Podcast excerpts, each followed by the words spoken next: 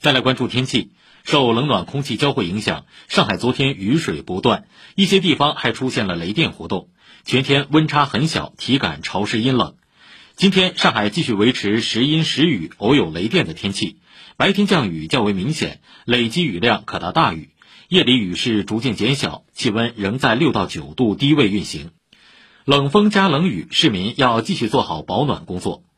明天雨水将逐渐停止，不过最高气温也仅有十度。